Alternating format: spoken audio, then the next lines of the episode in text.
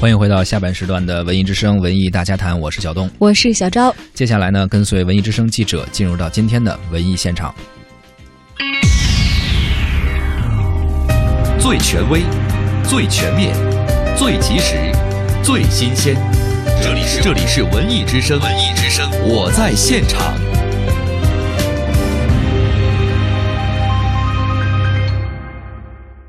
文艺之声，我在现场。朋友们，大家好，我是文艺之声记者王雪。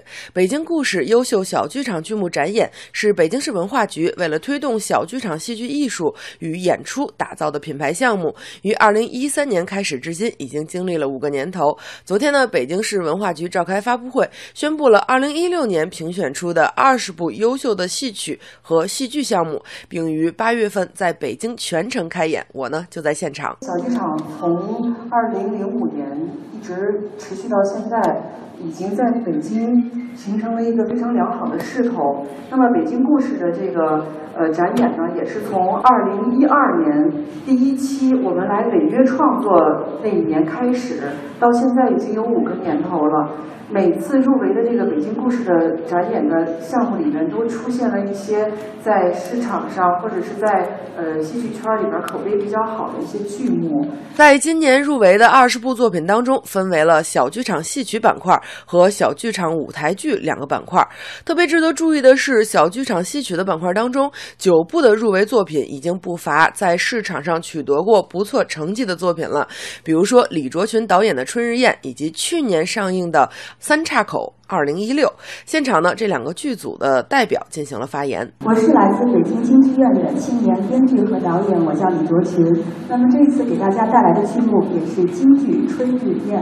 呃，那么这部戏呢，可以说是。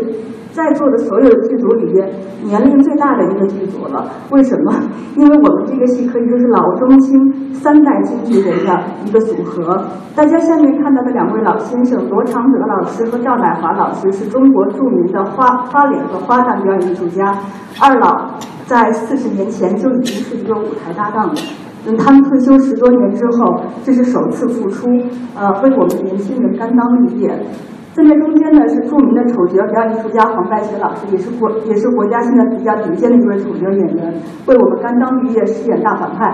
那么上面大家可以看到的，我们这个戏继续延续了以往人鬼恋的一戏两折，双生双旦。红生和花山组是由著名的谭派老生和新晋的梅花奖得主张馨月、韩胜存为大家带来。